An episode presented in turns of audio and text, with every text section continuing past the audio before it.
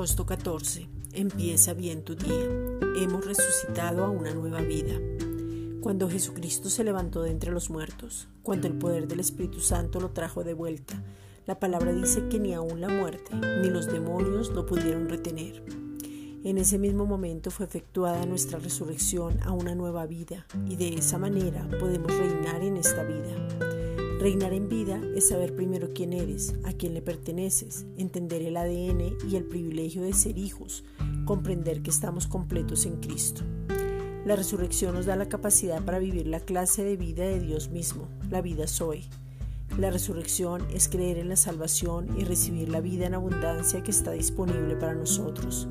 Primera de Pedro 3:18 porque también Cristo padeció una sola vez por los pecados, el justo por los injustos, para llevarnos a Dios, siendo a la verdad muerto en la carne, pero vivificado en espíritu.